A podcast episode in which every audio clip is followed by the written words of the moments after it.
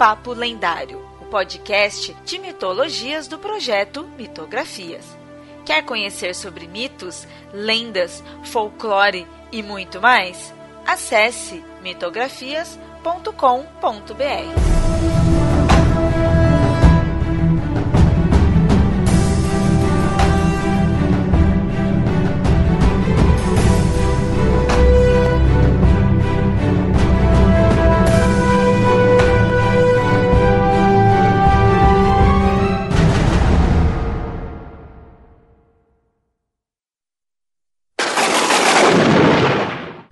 bem, ouvinte. Antes de começar o episódio de hoje, temos um recado bem interessante.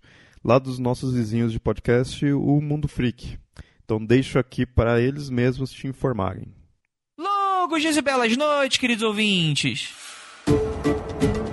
Vem aí a São Paulo Fantástica, um evento à cara do mundo freak, com muito terror, fantasia, sci-fi e mistérios. Será uma feira com atrações, workshops e expositores de literatura, mídia podcast, quadrinhos, cinema e muito entretenimento. Teremos atrações especiais de podcasters, escritores, roteiristas e influenciadores, além de toda a equipe do Mundo Freak e também, por que não, de outros projetos. Será dia 10 de agosto um sábado, aqui em São Paulo. Garanta já o seu ingresso e venha desbravar esse desafio com a gente. Ah, é verdade. E não olhe para trás. E aí, ouvinte, você talvez já estivesse sabendo dessa fantástica feira que vai ocorrer, né? Mas os avisos não acabam por aqui, pois temos mais um motivo para você estar lá. Nesse ano, o Mitografias completa 10 anos de vida. Exatamente, uma década de muitos mitos e lendas. E teremos lá um espaço dedicado para essa comemoração. Então fica de olho em nossas redes sociais que iremos lhes informar das novidades. E agora sim, ficamos com o episódio. Mas lembre-se, corre logo para conseguir o ingresso, o link estará aí no post.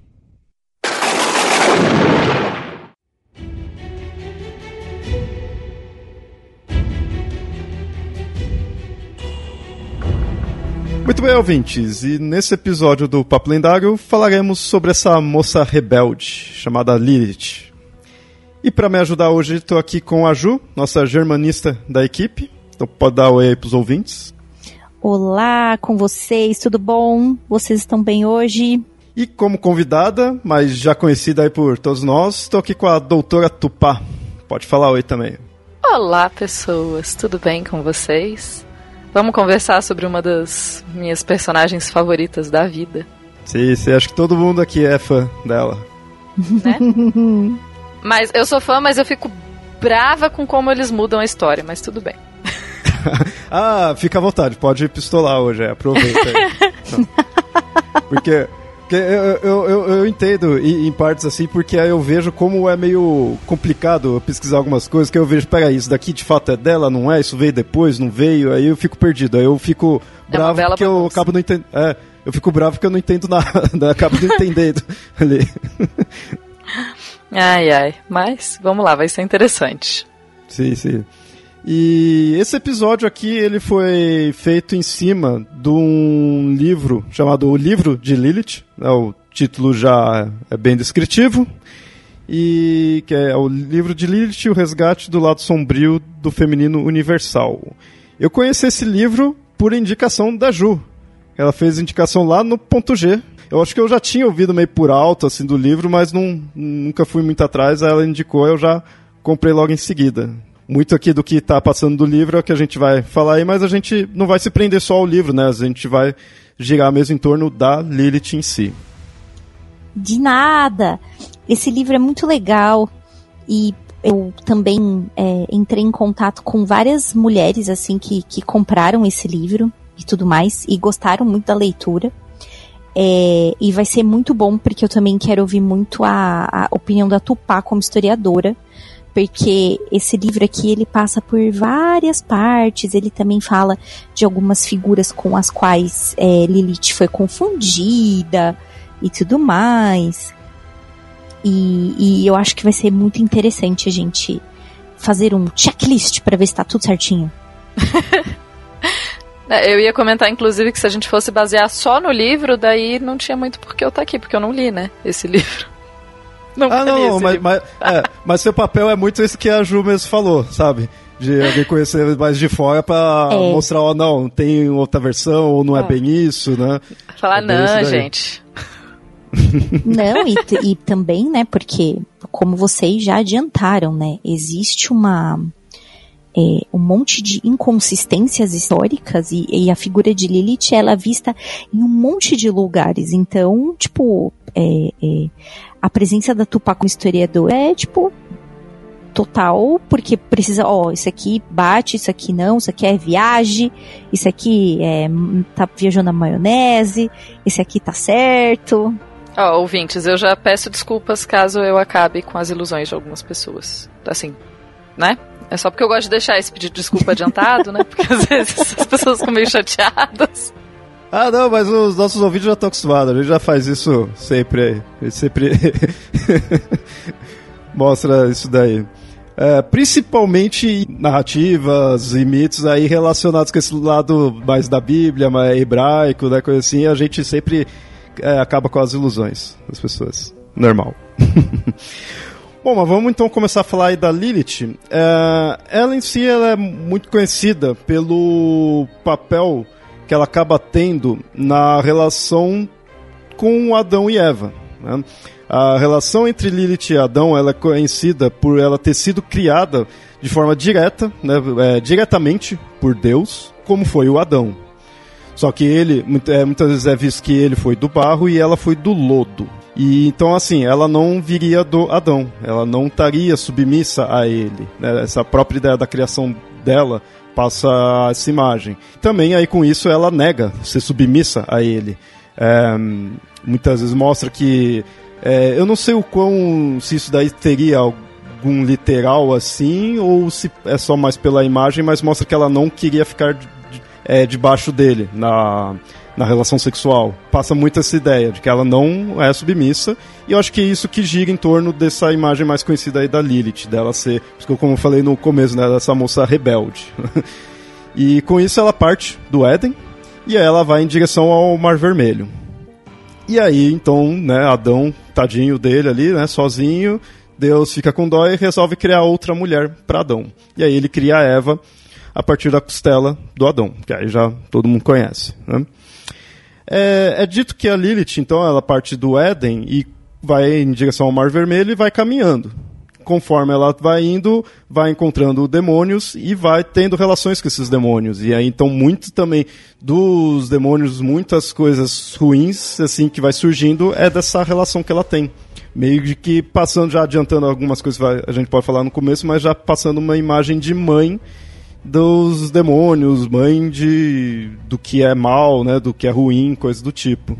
Então, já que a gente está começando com Lilith, acho que a gente podia voltar mais um pouco ainda no, no período histórico e falar de onde que o termo Lilith vem, né? Porque embora tenha toda essa ideia, essa história que se fala, né, ah, tal, que ela é submissa, etc. Isso daí já é uma versão mais nova do, do mito de Lilith, né?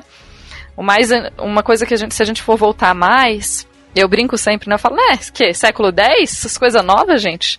Vamos falar de antiguidade? Fico falando de coisa nova comigo. Mas quando a gente pensa, então, é, o nome Lilith, né, é muito provável que ele tenha, que ele seja muito mais relacionado é, à palavra Lilitu, que seria um, um espírito feminino da demonologia babilônica, e daí você teria Lilu, que seria o espírito masculino, Lilitu, o espírito feminino. Os dois. E Lilitu, então, não é uma personagem. Lilitu é um tipo de demônio. É tipo, sei lá, gato. Então você tem vários tipos. Tem gato, cachorro, passarinho, papagaio, Lilitu, né? Vários, um eu tipo só. Eu achei que você ia falar que gato era também um tipo de demônio. Porque tá alguns, né? Mas. É, então. Mas no caso é só por falar que é um tipo, assim. Então você, Lilith não é uma figura. É, nos textos mais antigos que a gente tem uma referência a esse nome Lilitu, a gente está falando de um tipo de seres. A gente não está falando necessariamente de um ser só. Essa coisa que é a mulher que foi criada com Adão. Não, é tipo. Até porque para os babilônicos, né, não tinha Adão, não tinha a criação não era por aí, então eles não estavam nem aí para essa ideia.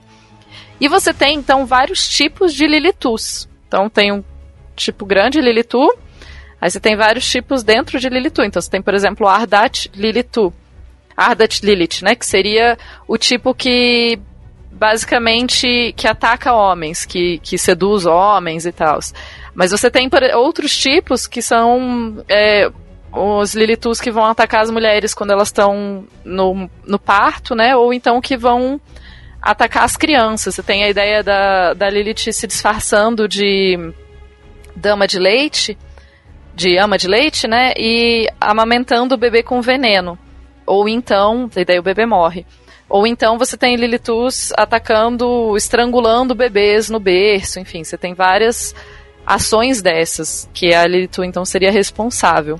Você tem até uma versão um pouco mais mais recente que você tem Lamastu, que é uma você tem várias fórmulas, encantamentos e formas de se proteger de demônios que falam de Lamastu e dessa proteção. Lamasto também seria uma figura dessa mulher com asinhas tal e que mata crianças.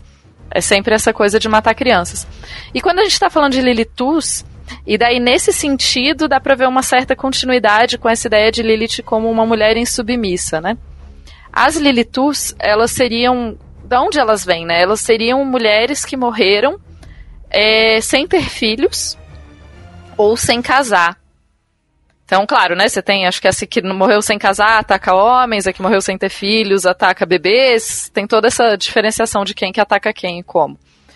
E se a gente pensar bem no que, que isso está representando, se a gente for um pouco além do que simplesmente, ah, o texto fala sem filho, logo isso ou logo aquilo. Se a gente for um pouco além, a gente vai pensar que o que, que é uma mulher numa sociedade na antiguidade, uma mulher que não tem filhos? A mulher que não se encaixa no padrão que aquela sociedade estipula como o papel correto para aquela mulher, certo? O mesmo problema quando uma mulher não se casa, ela também está fugindo do padrão que a sociedade espera. Então, querendo ou não, as Lilitus têm essa perspectiva de serem seres que não estão se conformando exatamente com o padrão de gênero que está estabelecido pela sociedade. É, e daí, no caso, elas então atacariam as pessoas que têm isso. Então, a Lilitu atacaria homens de casais jovens, ou atacaria bebês recém-nascidos, primeiros filhos, enfim, essa coisa bem de atacar o primeiro.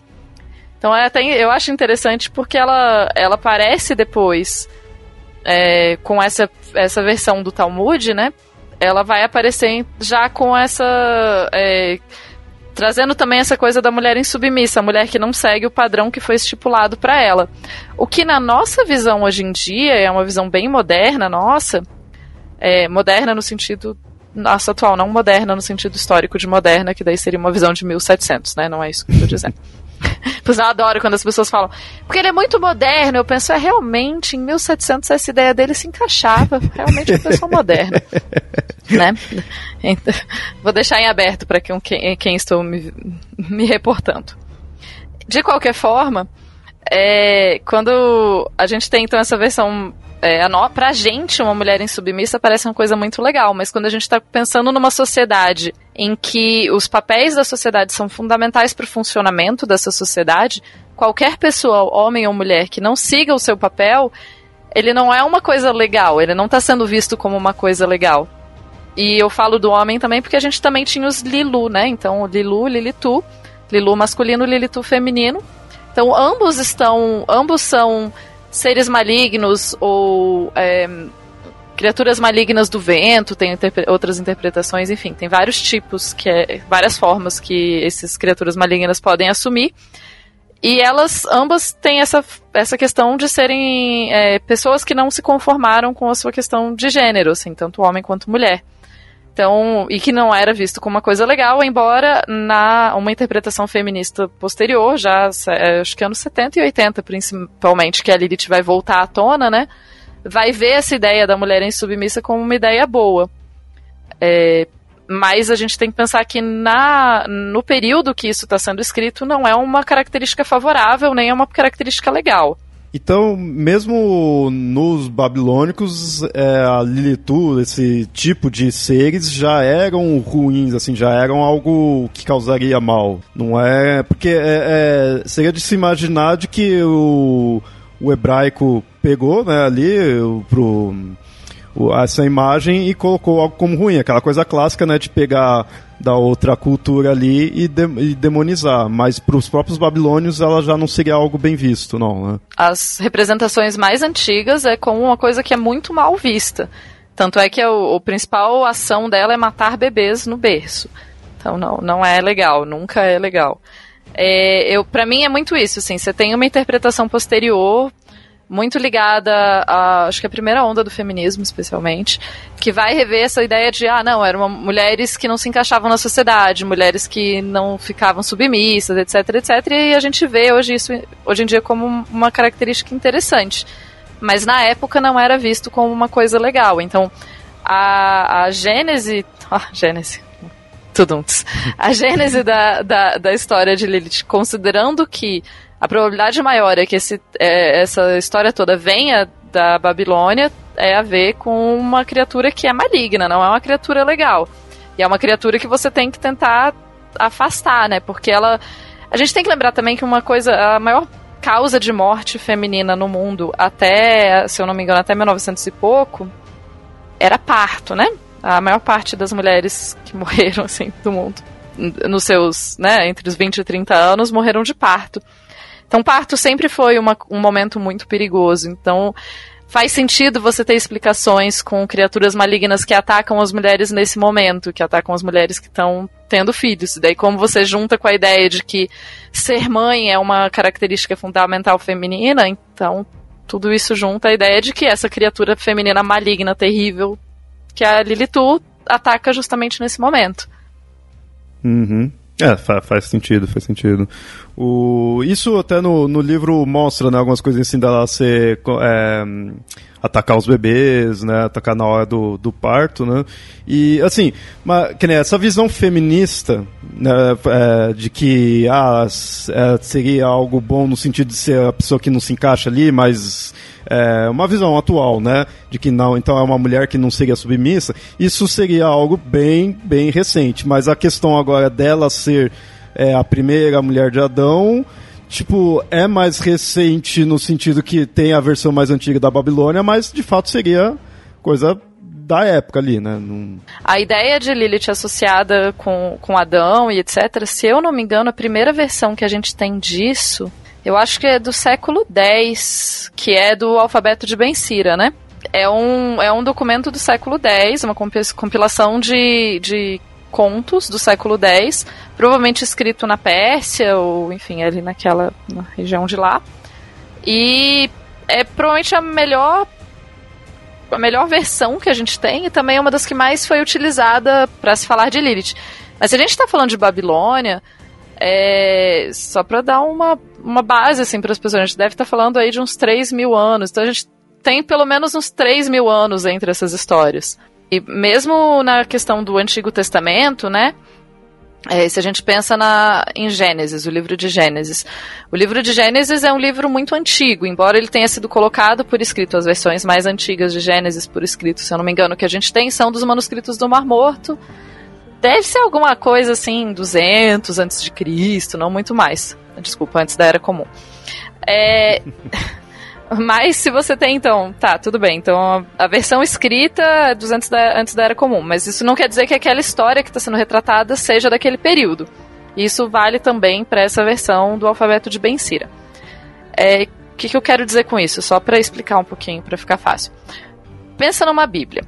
Se você pegar uma Bíblia que tenha, foi impressa em 2019, você pode dizer que o que está escrito naquela Bíblia foi produzido em 2019? Não, né? Então, a, a, o fato. Por isso que quando a gente tenta datar um documento, você não data, não coloca a data de um documento só pela análise exterior. E muita gente fala, ah, faz, sei lá, teste de carbono. Tá, mas isso só te diz a, daquela cópia, né? Tipo, quando aquela o, cópia o material, foi escrita. né? É. Assim. Ela não te diz necessariamente que se aquele texto que está escrito naquela cópia foi produzido naquela época. E daí, para isso, a gente tem outros tipos de análise.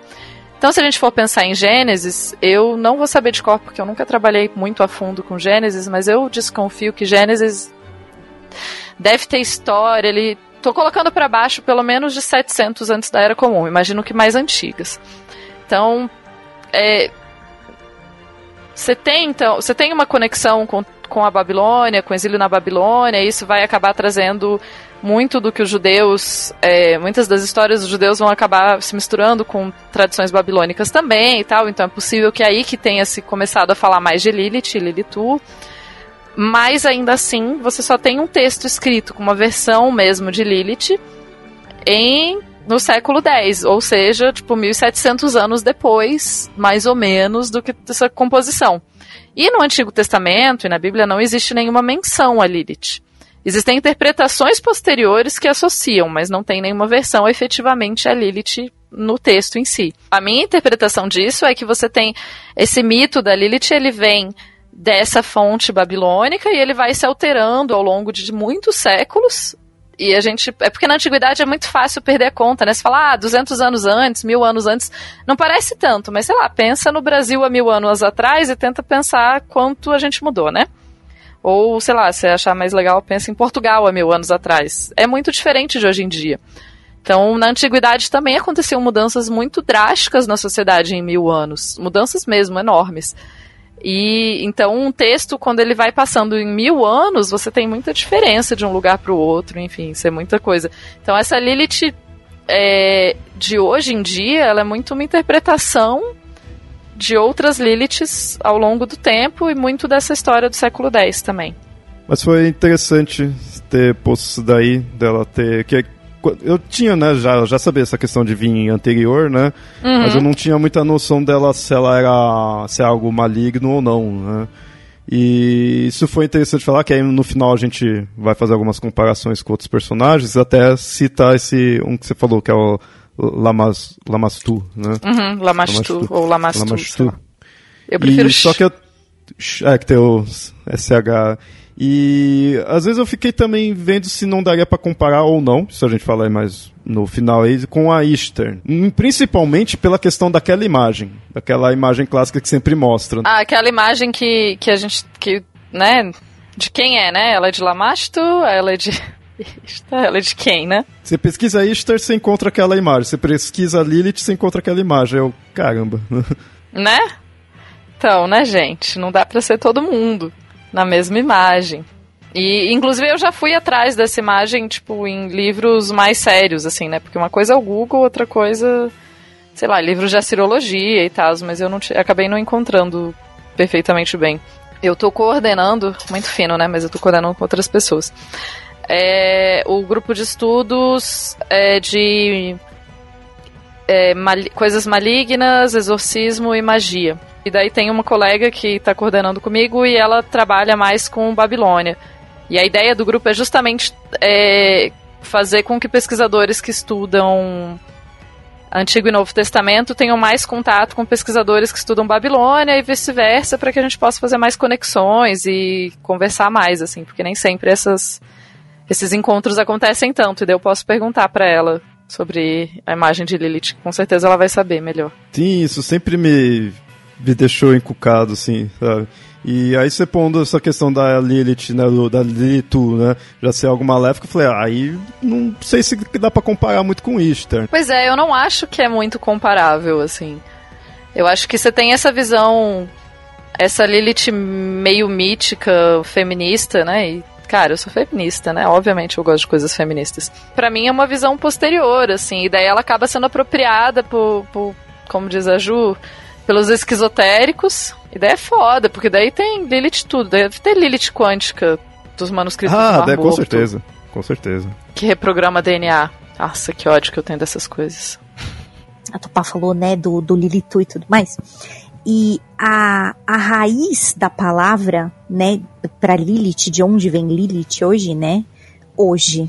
Vocês entenderam o que eu disse, né? Enfim. Mas é, ela vem de Liu, que significa ar, né? É, é uma origem suméria da palavra. E por isso, né, que você tem, você tem a mais associada, né?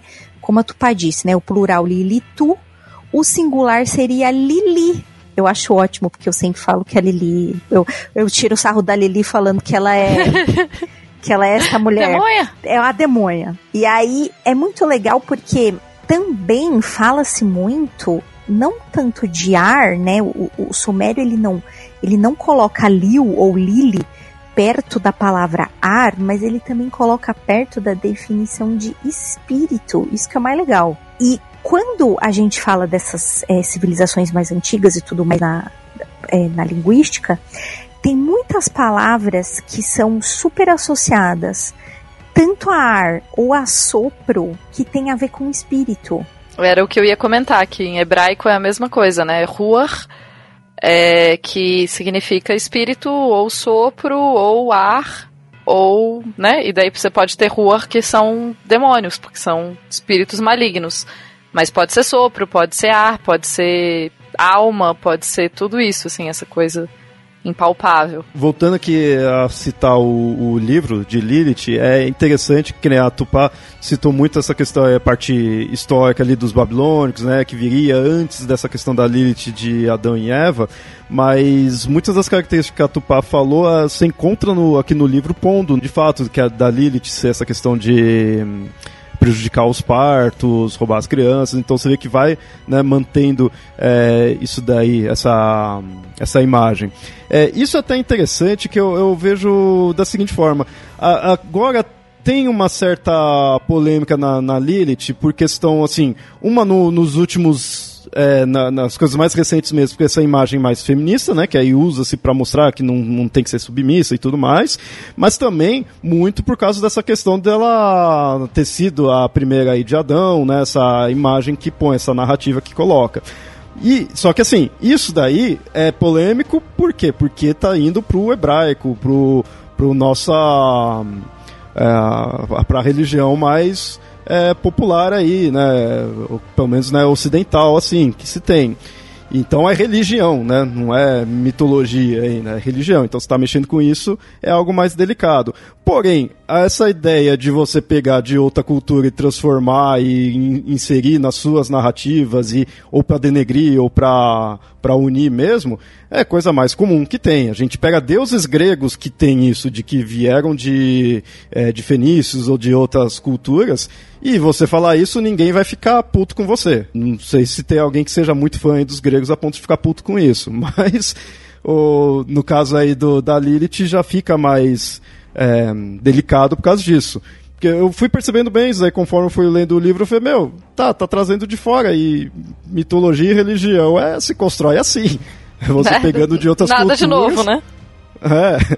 Então é, é, é comum. E, mas como eu falei, eu achei interessante isso, que é muitas dessas características aqui no, no livro você vai vendo pondo da, da Lilith em relação ao, ao Adão. E uma coisa que assim, eh, nesse livro, até Ju, vê se é, você teve essa mesma visão que eu ou não.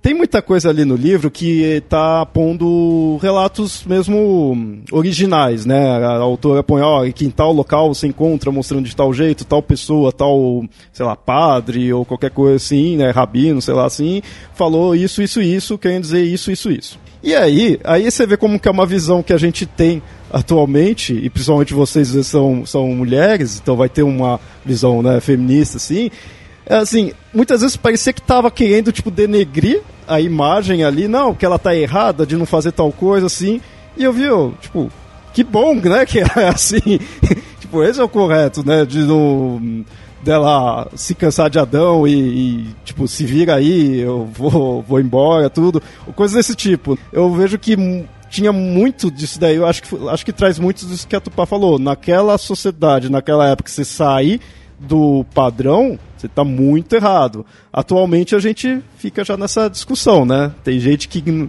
conservador que não queria que saísse, mas o lado feminista em geral vai é, defender isso, né? Por isso que eu entendo essa imagem que a Lilith é utilizada. É, eu acho que a minha crítica só a isso, é, que me incomoda bastante quando se usa a Lilith assim, é porque a, da forma que as pessoas colocam, parece que Lilith está na Bíblia. E Lilith não tá na Bíblia, né? Isso me incomoda muito quando colocam assim, não, porque em Gênesis, não sei o que, eu falo, não, em Gênesis não, né? Tipo, na verdade não. Num texto posterior, de tipo quase mil anos depois, você tem essa interpretação, mas no, no, na Bíblia em si não tá. Por mais que eu goste da personagem, não, não tá. Foi interessante você ter falado isso daí, que eu já vi muito quebra-pau disso, de tá, não tá, tá, não tá, né? É, com certeza até agora aí o ouvinte que acha que tá vai ter ficado meio puto, né? Ele ter falado que não tá, porque eu já vi muito quebra-pau disso, mas eu já vi que eu acho que muitas vezes tem assim, ah, ó, mas a tal coisa tá falando ali, não sei o que, da coruja, porque eu sei que, né, muitas vezes eles relacionam a Lilith com, com a coruja, então isso tá querendo dizer que era Lilith. Assim, e aí eu já vi algumas outras traduções, traduções aqui pro português, né, em si, que aí coloca. Mas aí também pode ser você ter pego aquilo lá, você achou que era Lilith, então você coloca como sendo Lilith. Tem que de fato ir na fonte mais quanto mais antigo, né? Melhor para ver se tava ou não, né? Pois é, essa questão da coruja, né? Eu vou até pegar aqui, eu tô com os artigos abertos, porque eu sou dessas. Cadê Lilith com coruja? Tarará, blá blá blá, medieval. Tá, tu, tem um erro aqui nesse artigo. Tô falando besteira dos manuscritos do Mar Morto. é, porque falando não sei o que tal, nos manuscritos do Mar Morto, no, em 11Q, aparece Lilith. Eu falei, não, não, não aparece que eu estudei esse especificamente, mas deixa eu ver se eu acho aqui. Mas essa questão de. Tem todo um outro ponto aí, né? Que é essa coisa de, ah, ah, mas tal coisa era associada com tal coisa. É isso que a gente tem que pensar que o Antigo Testamento e o Novo Testamento são textos que têm uma história muito longa. E não foi em todo o período que eles foram interpretados da mesma forma. Então, quando a gente diz, ah, não, mas coruja é vista como Lilith. Tá, coruja é vista como Lilith em qual século? Porque isso tem que ficar muito claro.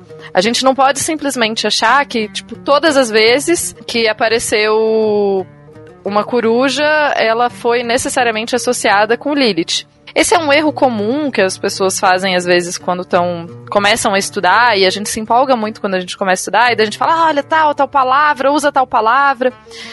E a gente tem que tomar muito cuidado, porque quando a gente vai analisar, e a Ju sabe melhor do que isso, porque ela é linguista, né? As palavras elas mudam o significado ao longo dos anos. As palavras não se mantêm exatamente com o mesmo significado sempre. Então, sei lá, se no século I coruja era visto como A, pode ser que no século V coruja seja vista como B. E isso a gente não pode simplesmente afirmar só por lendo uma versão, afirmar. Você tem que comparar com outros textos da época, né? Como a gente faz isso? Você pega outros textos da época que tenham é, termos semelhantes, aí você faz um comparativo de todos eles. Aí você vê como que essa palavra é interpretada nesses outros textos, e daí você pode fazer uma teoria de como, esse, como ela era interpretada nesse. Ou seja, não tem certeza para nenhum dos lados. Não dá para ter certeza que, ah, com certeza era Lilith aqui. A menos que esteja escrito Lilith, não dá para ter certeza. Pode-se dizer, em algum momento, essa, esse trecho foi interpretado como referência a Lilith. Tudo bem. Mas não dá para dizer que é ponto uma referência, porque o texto tem uma história e essa história precisa ser respeitada nesse sentido. Thank you.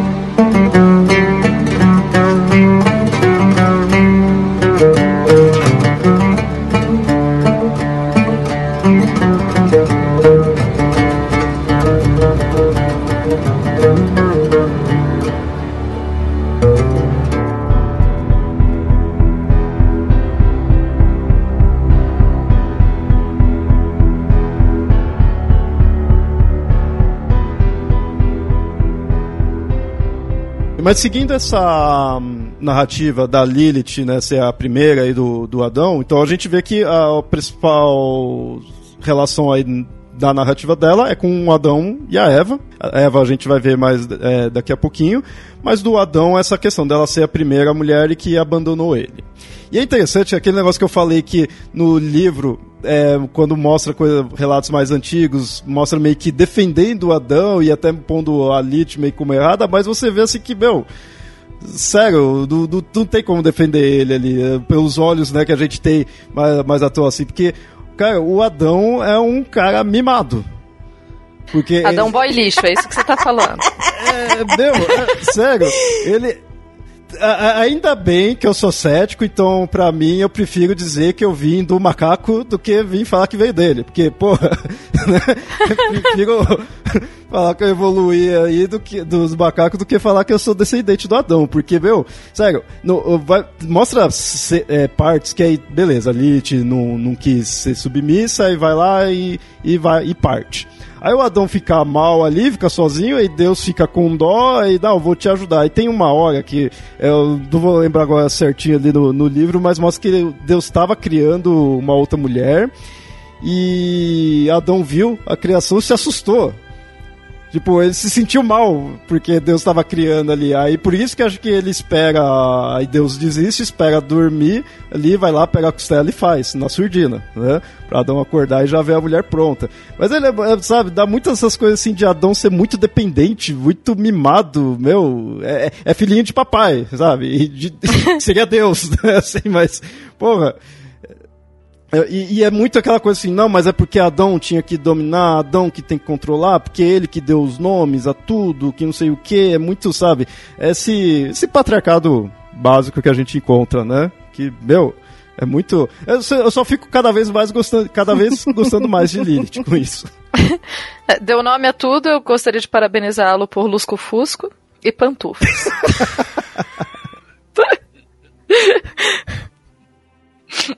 Desculpa, não, não resisto. Mas é, eu acho que é isso, assim. É, a gente, é de novo colocar o texto, os textos no período que eles são produzidos, né? Assim, eles estão sendo produzidos defendendo Adão porque eles estão sendo produzidos em uma época em que o patriarcado, mais do que ainda hoje, continua sendo, né? Mas só para deixar claro, viu, gente? Eu critiquei bastante várias visões feministas, mas eu sou feminista, tá? Uma coisa, uma coisa, outra coisa, outra coisa. É, então, quando você tinha um patriarcado já construído de outra forma, tal, você precisa de Adão. É, o que a gente hoje acha mimado e tal, provavelmente em outra época era o máximo. Tipo, nossa, que cara incrível esse daqui. Só que, né, não dá para defender hoje em dia, não. É muito esquisito é, a forma que é. Quer dizer, esquisito para mim, né? É muito esquisita a forma como a figura Adão é construída. E eu acho que isso fica muito mais latente também, todas essas críticas que vocês estão botando. É, eu não sei se vocês todos e se os ouvintes também já assistiram aquele filme que se chama Mãe. E ele é todo, né, construído em cima, tal, né, da, da, da criação, de, do, do que é Adão e Eva, tal. O personagem Adão, nesse filme, gente, dá uma vontade de bater nele, porque ele é, ele é exatamente o que vocês estão falando, assim, sabe? Uma pessoa muito mimada, né, nesse sentido de que, ah, se não for do meu jeito, não é, porque, é, sabe aquela, aquele ditado que a gente falava e dava risada, ah, eu não sou fulano, mas eu sou filho dele, então não mexe comigo. Ele é muito assim, né, é, e, e, e justamente por ele ser o primogênito de Deus, né, ele se acha muito no direito, ele também é incentivado pelo pai, né? Ele se acha muito no direito de dizer, não, porque eu vim primeiro e eu sou foda, digidin, e não sei o quê. Então, é, é muito complicada, porque essa visão e, e, essa, e esse comportamento do Adão, é, ele parece corroborado por Deus em muito tempo, em muitas passagens, né? É, então, assim, temos um problema de criação, talvez. né? não, não, sei, mas. É, eu precisei ler a Bíblia, porque, como a Bíblia, entre muitas aspas, foi o primeiro livro, grande livro publicado, difundido no mundo, quem faz letras precisa ler a Bíblia por este motivo. E o segundo motivo é porque muitas das histórias se não são baseadas nessas, tem muitas referências ao que está na Bíblia. Então a gente precisa, se a gente vai analisar texto e tal, não é a minha especialidade, que é literatura, mas fizemos aulas disso, então a gente precisa ler sobre. E a impressão que ficou é sempre essa, né? É, é de, ah, eu nasci primeiro, então eu mando aqui, e, e, e esse esse fato, né, que o Léo levantou, tipo, ah, ele assustou, ele viu Deus criando outra mulher e ele assustou. Gente, a gente não entende muito se é uma relação de ciúme barra quero continuar sendo o único barra, mas eu tô me sentindo sozinho, alguém vem aqui esquentar meu pezinho de noite. Então, é, é meio complicado, mas é, a, a, figura de Adão ela é muito controversa, né? E, e, e muitas pessoas e muitos é, ligam geralmente esta história de, de ah, Lilith é tão odiada e, tão, e, e foi levada e foi interpretada por tanta gente como demônio, a que rouba os bebês, a que envenena, justamente por ela simplesmente ela disse, cara, eu só não quero ficar embaixo. Por que, que eu tenho que ficar embaixo o tempo inteiro? Ela simplesmente levou esse questionamento e o Adão falou, não, tem que ser do jeito que eu quero. E aí as coisas começam assim, né? É... Só queria uma certa variedade na vida, né? Pô. Exato, exato, né? E, e, é uma coisa que se fala muito aqui, e, e justamente por ela querer também a igualdade, e, e, não só no sexo, tá? A gente fala do sexo porque é a história com a qual começa, né, o, o, o conflito entre Lilith e Adão começa, né? Mas não só isso. Ela achava muita coisa errada, que ela também tinha o direito de escolher e de ter opinião, porque ela também era filha de Deus. Ela também tinha nascido, ah, tudo bem, ela nasceu do lodo.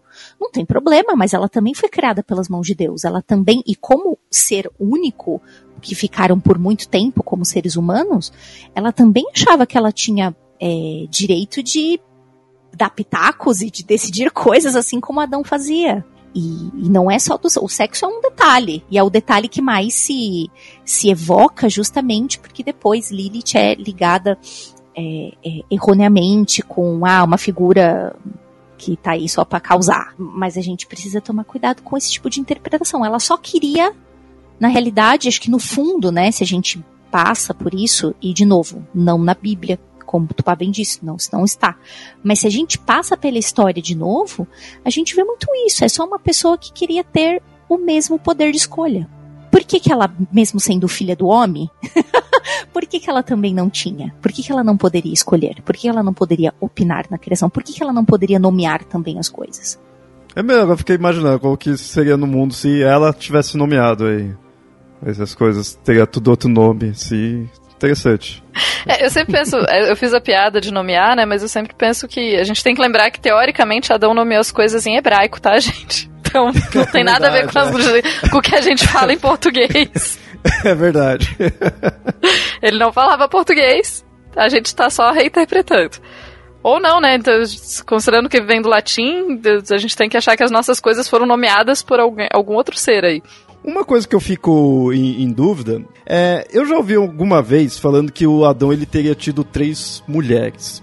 É, esse livro me fez lembrar um pouco disso por causa dessa parte que fala que Deus criou uma outra ali, aí ele viu a criação dela e se assustou. Então aí dá um aval para isso de três. Mas há muito tempo eu tinha ouvido falar que aí seria Lilith, Eva e essa outra que não tem nome. E eu não sei se vocês já ouviram algo assim. Ela teria assim. sido destruída. Na realidade, é uma, é uma história meio meio triste. A, a história que eu sei, vê se bate com a tua, Léo. Mas é que essa que, quando ele viu sendo criada, ele tomou um susto, né? Adão tomou um susto. É, Deus falou: Ah, então cancela, cancela projeto. E aí meio que amassou o barrinho de novo. Então por isso que ela não teria nome. Ah, então é meio que acho relacionado de fato com esse caso, porque isso daí de ter sido destruído, né, de, de fazer o Adão se assustar, eu vi mais agora no livro, né, não tinha visto em outros locais, mas agora isso de ter três mulheres eu já tinha ouvido alguma vez na minha vida, há muito tempo, e nunca mais tinha encontrado, né? Então eu ficava hum, afobado, da onde é isso, sabe? Eu não sabia se era algo fictício, né? Algum filme, alguma história assim, ou era mesmo mítico, o que que era, né? Aí com isso, então já consigo ver alguns paralelos aí com esse que tem no, no livro de Lilith, eu fico mais tranquilo. É, eu mesma nunca ouvi falar nessa história, mas de novo, né, a minha especialidade não nem de perto é coisas medievais ou modernas ou enfim. Eu posso garantir que na antiguidade não tem essa história não, mas antiguidade, viu, gente, vai mais ou menos até 400 depois da era comum, tá? Só para deixar. Então, não sei, talvez essa história exista depois, só não não conheço. Mas faz sentido. Mas se ela não foi nem criada, ela só era barrinho, ela não, não é bem uma pessoa, né? É, é o protótipo só, né? Se ela foi amassada antes de, de ter o sopro da vida, então ela não chegou nem a ser, né? E, bom, e a outra pessoa do qual a Lilith acaba se relacionando, seguindo essa, essa Lilith é, rebelde, qual a gente está falando, é, é, a Eva. Então ela se, ela se separou de Adão e foi andando, mas depois de um tempo diz que ela retornou lá né, para o Éden. E aí, ela, isso é interessante é dito muitas vezes que ela que é a serpente ali que joga a ideia ali para Eva, né? Ah, come a maçã, pega aí a maçã, tudo. Então ela que teria tentado. Então ela que faz a Eva pegar a maçã e a Eva que convence o Adão. Né? O Adão simplesmente apenas confiou na Eva, essa ideia. Lilith que foi lá e jogou a ideia e aí a Eva também confiou na, na Lilith. Isso mostra a mulher que está tentando, né? Levando a Eva, que seria uma pessoa inocente, a, a cair na tentação. Né? Olhando com os olhos de hoje, a gente pode. Falando agora é real mesmo. Agora é 2019. Se a gente olhasse com os olhos de hoje, a gente poderia interpretar essa versão de que Lilith é a cobra, do tipo, ô miga, se liga, amiga, você tá, você tá, olha, olha esse boy lixo, boy olha lixo. esse boy Chernobyl. Eu acho que é uma coisa, se a gente olhar com os olhos de 2019, a gente pode interpretar dessa forma, não que ela levou a tipo, ah, eu vou ferrar vocês dois, kkk, porque assim, Lilith em, em todas as mitologias que eu li, e não só essas que a gente está falando, mas também coisas que a gente faz com trabalho mágico, né? Que você tem o um arquétipo de Lilith que você pode invocar para fazer certos trabalhos mágicos. Ela é muito foda-se. Foda-se o resto tá sendo quis. Então eu vou embora, eu vou viver lá com os meus demônios, eu vou dar um rolê. Assim, não combinaria com a, a Lilith como, como ela seria, não combinaria com esse negócio de, ah, eu vou voltar para me vingar, risos, risos. Mas eu acho que ela voltaria mesmo do tipo, ó, amiga, se liga porque esse boy aí é meio esquisito. Eu, eu acredito muito mais nisso, assim. É, se ela fosse mesmo a, a, a, serpente. Mas eu não acredito que ela fosse a serpente, porque tinha uma outra história. Todos os animais tinham sido criados é, diretamente por Deus, né? Não sei se ela se disfarçou tal, aí vamos invocar um, um aspecto Loki na, na Lilith, mas é, não, não, para mim não cola muito essa versão, porque é, pelo que eu li, pelo que eu me lembro da Bíblia, diz que Deus moldou todos os animais, ele fez, e aí o outro ficou lá dando nome, enfim, mas ele fez tudo, tudo que existia no Jardim do Éden, ele tinha total controle, né? Ele é onipresente, pipipipopopó, mas é, nisso é interessante que bate de frente com outras duas. Bate de frente, sim. É uma. Tem, tem né, tipo, duas outras versões que aí coloca o, a serpente, na verdade, sendo o Samael, e Samael aí seria um, um, demônio, né? Com esse nome, imagino que tenha sido um anjo que caiu e virou demônio, né? Com terminado em El, né? Mas também se coloca que a Lilith ela é esposa do, ela já foi, né? Casada também com Samael, né? Tendo, ela tendo relações aí com os demônios, né? É, seria, ela seria esposa. Então a cobra ou é Lilith ou é Samael ou então é visto também que a cobra simplesmente era uma cobra, porque tem aquela ideia de que Deus foi lá e puniu a serpente, né, deixando a, fazendo com que ela só ficasse rastejando e tudo mais. E aí todas as cobras que a gente tem agora é assim. Porque se você for ver, seria meio sacanagem com as cobras. Tipo, uma. A, a Lilith vai lá, ou o Samael, né? Se disfarça de cobra. E aí Deus vai lá e pune o restante das cobras por causa do outro. Que, Só porque Deus é palha, né? A pessoa ressentida, é. gente. Falou, é, né? Agora vocês vão é, ver quem mandou. aqui meu, meu paraíso, tinha feito tudo bonitinho, tinha, ia funcionar do jeito que eu queria, agora vocês vão ver tudo. é, eu acho que, assim, a ideia de Lilith como a cobra e tal, e que oferece a fruta, né? Por sinal, vamos lembrar que não era uma maçã, né? Em hebraico, não era uma maçã. Até por motivos de não tinham maçãs naquela região. Isso é importante. Enfim, mas de qualquer forma, a, a questão da fruta, né, e da tentação, é, ela é interpretada de muitas formas depois. Você tem essa interpretação do demônio, tem a interpretação de Lilith, ou Lilith como uma criatura demoníaca, enfim. Tudo isso aparece ali misturado, assim, mas são interpretações posteriores, né? Puxa, e tem. Eu vou citar um negócio muito que é muito particular, assim. É, Lilith é tão falada, né? É, são tantas é, ela está em tantas histórias, em tantas mitologias e tal, que inclusive existe um, uma retratação de Lilith, porque todo, tem também esse negócio, né? Quando você abre algum livro e vai ver a foto de Lilith, já começa a discussão aí, né? Tipo, pô, essa pintura é dela mesmo, essa deusa é ela mesmo, ou, ou né, como vocês falaram no começo do episódio, é Ishtar, é Ereshkigal, tem, mano, a galera confunde muito. Mas, né, e tem, inclusive, existe uma, é, um retrato de Lilith, é, se não me engano, por favor, Tupá, me corrija se eu estiver errada, para os cananitas, Lilith é uma mulher montada num leão e a figura de Lilith parece muito o que hoje é Babylon, por exemplo, para os telemitas. Ela parece tanto ou associada à figura do leão ou montando o leão andando por aí. E a, a descrição dela parece muito, muito mesmo o que é a Nossa Senhora Babylon.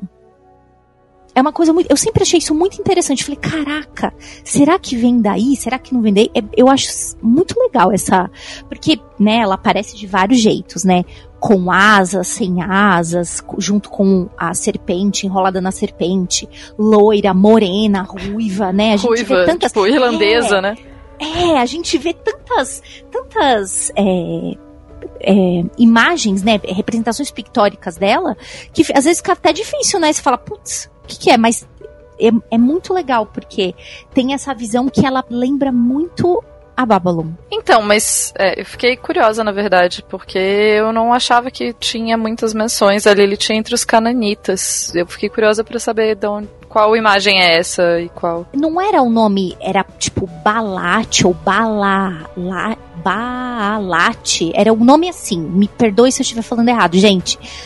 Mas daí então é, É, uma associação moderna de achar que ela é a mesma da Lilith. Isso, Ah, tá. exatamente. E que aí essa figura seria muito parecida com a representação pictórica que a gente tem da Babylon hoje. Entendi. É, eu, pessoalmente, eu sou bem chata com essas é, amassamentos de várias pessoas numa só, assim.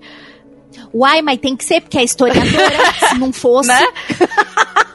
Não é? É, Se tô cumprindo meu papel, né? específico nisso, mas tá É, certo. Mas é Vai porque, é, que nossa, quer me deixar mal-humorada quando as pessoas começam a falar, não, porque isso é a, a tal de tal cultura. Eu, não, na outra cultura ela tem outro nome porque ela é outra coisa, gente. Se não- eles não dariam outro nome se não fosse uma coisa diferente. É uma coisa diferente porque tem outro nome porque tá em outro lugar.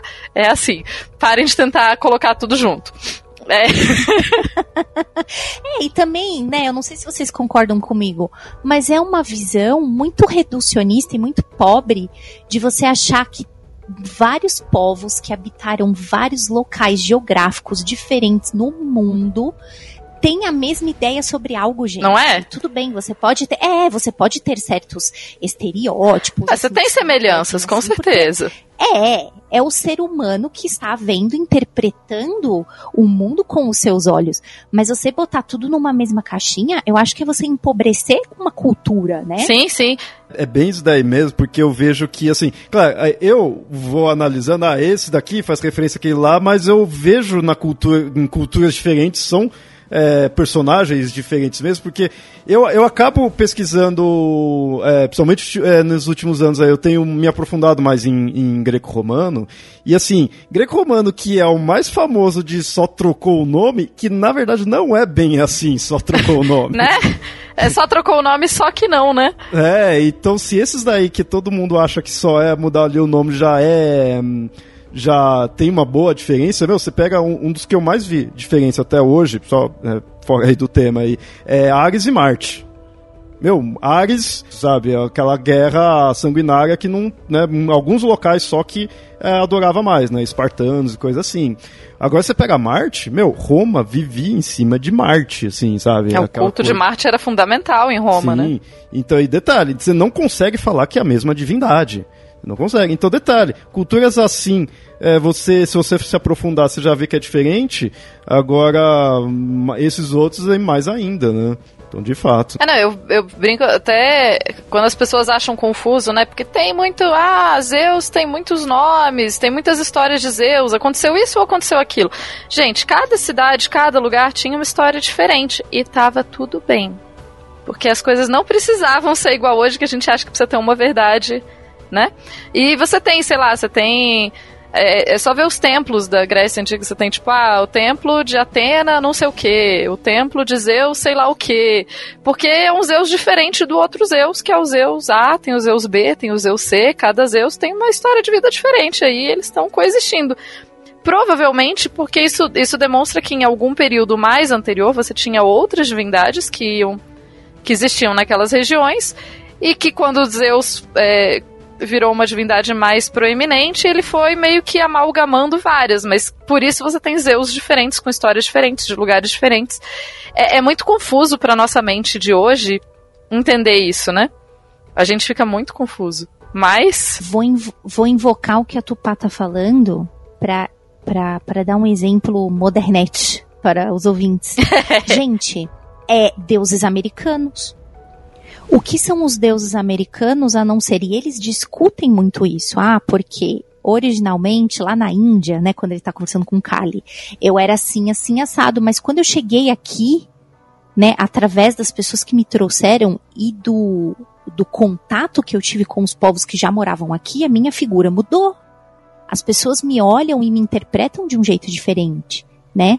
Então, eu acho muito muito reducionista é você achar que todo mundo, é você achar que a humanidade só pensa nos mesmos arquétipos. Isso é muito pobre.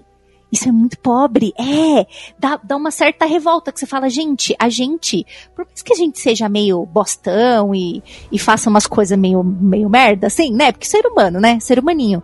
Mas, gente, nós evoluímos, nós temos tantas culturas, tantos jeitos de viver diferente, que eu acho muito pobre, você reduz muito você achar que ah, é Marte, é, é, é Ares e é. E ainda que eu. Aí, aí que eu começo a ficar puta. Aí vai lá pra Índia, sei lá. Por né? exemplo, né? é, é, aí, tipo, mitologia nórdica. Ah, é o Tyr. Ah, não, é. Tyr não tem nada a ver com sanguinolência.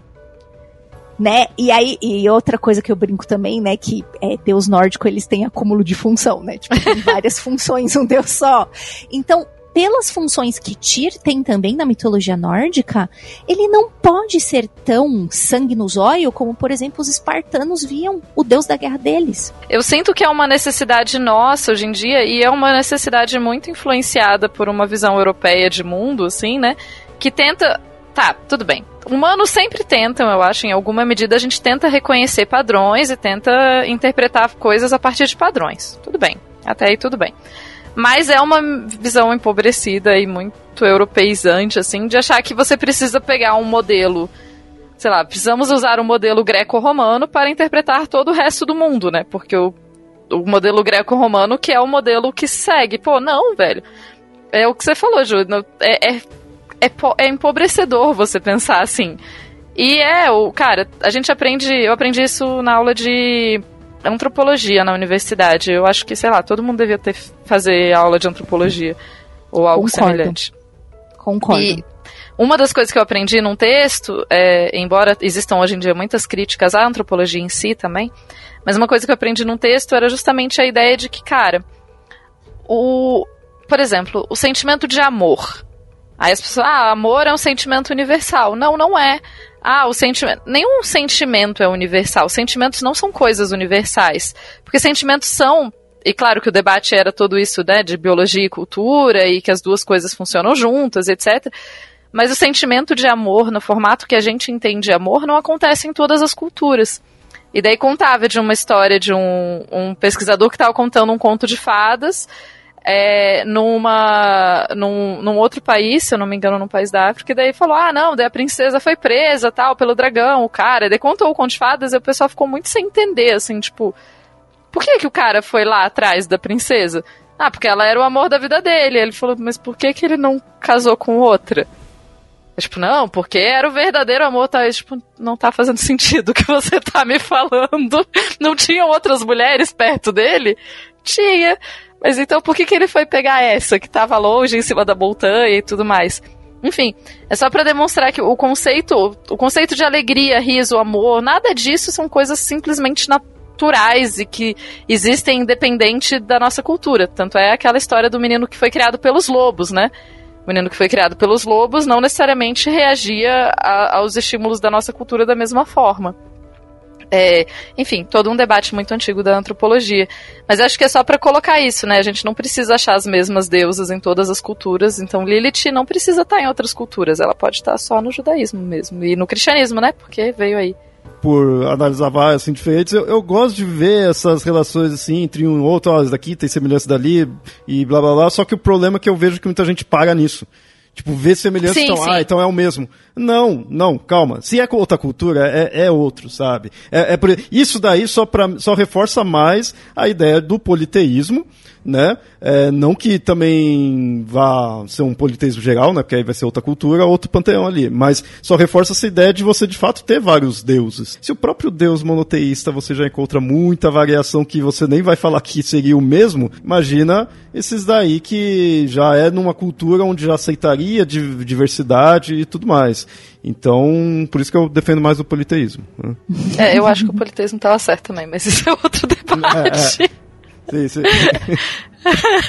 Mas, é, não, é isso mesmo. Acho que é, entender paralelos e até, inclusive, através desses paralelos, muitas vezes a gente consegue descobrir, por exemplo, olha, pô, tem uma história super parecida nessa e nessa cultura, e daí você consegue descobrir que, por exemplo, sei lá, essas duas culturas tinham trocas comerciais e uma influenciou a outra tal. Não, isso é fundamental, mas o, o, o ruim é você parar nisso, né? Simplesmente é, ah, não, é paralelo, logo é a mesma, logo não precisam mais pensar no assunto. Isso é, faz muito essa questão de ter as variações, tudo faz muitas vezes muitas divindades. Claro, claro, que eu, eu sei que não é exatamente isso, a gente acabou de falar, mas muitas divindades têm vários nomes né, ali, mas como a gente acabou de explicar, né? Na verdade seriam dif diferentes, diferentes mesmo, né? E da Lilith então, também acaba tendo vários nomes e títulos, só que também muitos dos títulos você vê que é bem tipo atacando ela, assim, são tipo os epitetos, né? Ali que é atacando assim e meio que uma descrição, né? Que ela é dita como estranguladora, por causa do que a gente já falou muitas vezes do que ela fazia da, das crianças, diaba, raposa, sugadora de sangue, isso é uma imagem muito forte dela que acaba é, pondo ela como imagem de, de vampiro, né? Traz essa imagem vampírica. É, fêmea impura, fim de toda carne, fim do dia, bruxa, estrega. Estrega também, acho que deve estar relacionado com os estrigói, é o nome? Estregueria. Estregueria. Isso, é. isso, isso, né? É, raptora, né? Você vê que tem a ver com, com, com, essas, com as imagens, com as características que ela passa. Então são formas de se, se de, de definir ela, né? E aí tem a Lamashtu, né? Que a Tupá tinha dito no começo, mas aí já é de fato um nome de, uma, de um personagem que aí se, se relaciona. Uma coisa que eu achei interessante, que isso eu não sabia, é que também relacionam ela com a Rainha de Sabá. Ah, essa é a minha preferida, porque eu lembro daquele episódio do Chaves, quer dizer, do Chapolin. Olha só. Conte mais sobre okay. isso. Oi, vocês não lembram que a rainha de Sabá, que ela falava, esta que tá aqui atrás. Que ela fazia uns, ela jogava os ombrinhos assim. É maravilhoso esse episódio, gente, assistam, é do Chapolin. Toda mulher Aí, aí que é o que pega o negócio. Toda figura feminina que sai de uma linha que é esperado como ela se comporte, como ela reaja, vai ser associada com Lilith. Ah, porque você é revoltada. Ah, porque você não quer fazer um negócio. Então, é, e só, só por isso, pra, na minha opinião, acho que é por isso que ela aparece em tantas culturas, entre aspas, porque, ah, se tem uma figura de uma mulher que não tá fazendo o que a gente espera, ah, então é Lilith. Ah, então é porque ela tá virada no, no Jiraya, sabe? Umas coisas assim. tá virada no Jiraya. É, e eu acho a Rainha de Sabá é uma das figuras mais fantásticas e interessantes da, né, da, dessas histórias todas, assim. Vamos lembrar que, inclusive, se eu não me engano, arqueólogos acharam um tempo atrás possíveis rastros do, do, do palácio dela, né? Lembrando que ela provavelmente era uma rainha da Etiópia, né? Então, então é uma mulher muito poderosa, muito massa que governou um reino muito legal, mas, né, tinha aí, é, sei lá, patriarcado para atrapalhar a vida dela.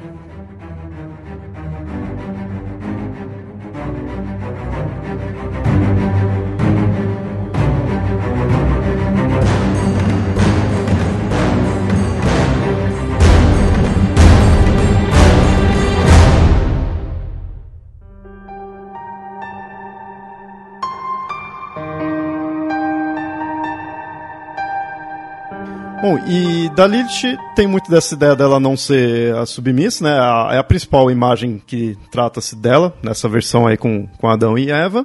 E muito focado na sexualidade, como a gente falou, né? Ter a própria ideia dela não querer ficar por baixo, né? E isso reforça a questão dela ser errada, né? De ser maligno, já que é, estaria tendo muito poder sexual né, numa mulher, e isso depende muita época que você vai pegar, isso daí seria mal visto, seria algo perigoso, né? É, seria algo tentador, é, visto muito que ela é, visitava os homens em seus sonhos e transava com eles. Então isso explica muitas vezes como a pessoa acorda. É, já, aí já, já fala de sucubus, né? Você já tá passando a figura do que era Lilith para o que é sucubus, né? Misturando com a sucubus, é, né? É, olha lá, é uma salada. Oh, meu Deus do céu. Não, e é, é interessante porque assim, na Idade Média, até na verdade muito pouco tempo, eu acho que até o até 1900, assim, mais ou menos, a visão que se tinha. Hoje em dia a gente tem uma visão, né? A, a gente, digo, questão em geral, que homens que não conseguem se controlar, que, né, que, que são muito mais sexuais e etc. Na Idade Média era exatamente o oposto. Homens eram seres muito mais castos. E quem não conseguia se controlar né? Né? Quem, quem não conseguia se controlar em termos de sexualidade eram as mulheres, que eram seres perigosíssimos, que não conseguiam recusar sexo. Jamais. E que. É, e daí muito essa característica, né? E você tem esse, esse problemático, né? Esse problema sério da mulher como a, a puta e a santa, né? Ou, ou enfim, e ao mesmo tempo ela só tem. A sexualidade dela fica só, só é aceita quando ela é mãe é, uma sexualidade que não envolve crianças, que não envolve filhos, não seria bem aceita. Ela só pode ter, só pode ter sexualidade no momento em que ela fica mãe, porque mãe estaria ainda associada a essa questão de, de santidade, dessa visão idealizada feminina. É uma coisa, né? Mas é que eu acho muito engraçado como mudou, né? Hoje em dia a visão é muito mais de que o homem, que é um ser que. Quantas vezes a gente não ouve, tipo, ah, não, mas é porque ele é homem, como que ele ia se segurar e tal. E na Idade Média isso não faria nem sentido para as pessoas. As pessoas falar, como assim, homem? Gente, homem é um ser que não, não tem, assim, muita libido, né? Quem tem muita libido é mulher. Quem não consegue uh, governar os próprios desejos é mulher. Homem é um bichinho muito mais recatado, assim. Belo, recatado e do lar. Né? Ficam sendo tentados os pobrezinhos por essas mulheres mesmo assim, ainda vejo como, em ambos os casos, isso pondo como algo ruim, numa visão machista, digamos assim, no sentido de que antigamente, então, a mulher que teria esse descontrole sexual, mas aí ela se tornaria a tentação do homem. Ela que iria, né, atacaria ali o homem, enquanto o homem seria o racional, né, e não deveria passar por isso. Atualmente, quando você fala assim do homem ter, ah, fez isso porque é homem, que não sei o quê, numa, como mais uma vez, né, visto numa visão mais conservadora, é, pro homem, ok. Agora, se a mulher ela sai do recatado, né, ali, aí ela tá errada. Então, uh, parece que, ao meu ver, que antigamente ela, elas seriam erradas por serem a tentação e atualmente é errado porque tá saindo do recatado. Isso, basicamente a mulher tá errada, ponto. Não ah, importa ah, o que, que a gente faça. Isso que eu ia falar. Nós já. Desculpa por existir, desculpa por respirar o mesmo oxigênio. Tipo assim. Né? Tá errada por existir, fia. Tá, tá, tá podendo isso não. Mas é isso, não, e é engraçado, né? Porque essa coisa da. É isso, a, o homem medieval visto muito mais como esse que é o coitado que é seduzido e é atacado por essa mulher insaciável, que, né? Tem recomendações de banhos gelados para mulheres e etc. Inclusive nessa época. É, e ao mesmo tempo, e hoje em dia de novo, né? Hoje o homem por ser insaciável, também não consegue, também continua sendo o coitado e a vítima, né? Oh, meu Deus. Tadinho da gente. Ah, eu tenho muita pena de vocês. Vocês são, né? Tadinhos. Eu, eu, gosto, eu gosto do binômio do fato de que homens são.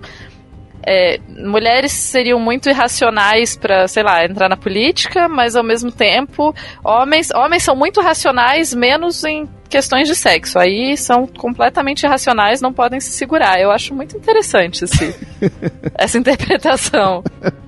Para não usar outras palavras, né, gente? É, a gente citou aí a questão da Lilith, de quando que em si ela apareceria ou não, né? Mostrou que na Bíblia em si não, não teria, né? Tem, tem essa discussão, mas te, teoricamente se não teria, né, no, nos mais antigos. Vamos lá, a palavra Lilith não tem, tá, gente? Pode até ter outras interpretações, mas a palavra não tem.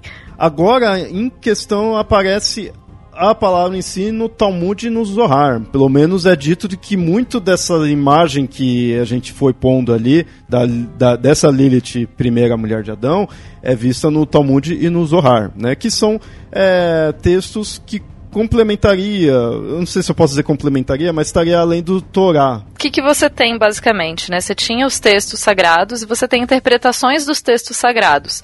Então, o Talmud, ele é uma série de... É por favor, judeus que estejam ouvindo, me desculpem se eu tiver, se eu falar muito errado, muita besteira.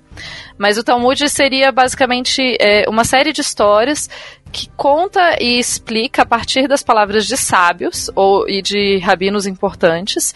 Eles reinterpretam, não reinterpretam que parece que eles estão mudando, né? Mas eles interpretam a lei é, com exemplos práticos para facilitar. É quase uma jurisprudência mesmo, assim, em termos de, de sei lá, de direito hoje em dia, assim. É quase como se o Talmud trouxesse jurisprudências. E eu tenho uma história relativamente engraçada que quando eu comecei a estudar, o Talmud, gente, é, é, enorme, assim. O Talmud não é tipo um livro de 100 páginas. O Talmud é uma série de livros. É um compilado de textos que foram produzidos ao longo de muito tempo. Você tem vários Talmuds. Você tem o Talmud da Babilônia, enfim. Você tem vários Talmuds de acordo de onde eles foram produzidos. E eu não sabia disso, assim. Eu, como ainda na, terminando estudando história, né? E daí eu pedi, eu precisava de um trecho do Talmud da Babilônia.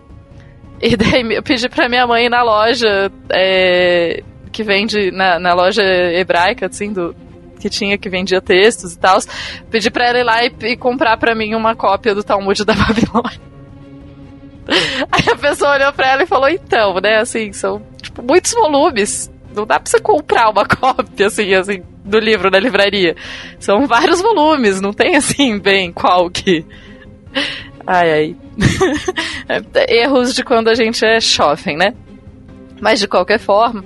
Então, esses textos, eles são muito importantes porque eles que vão ajudar as pessoas a, a vida prática mesmo. Que, como que, o que, que você faz quando acontece tal coisa? O que, que você faz quando acontece tal coisa?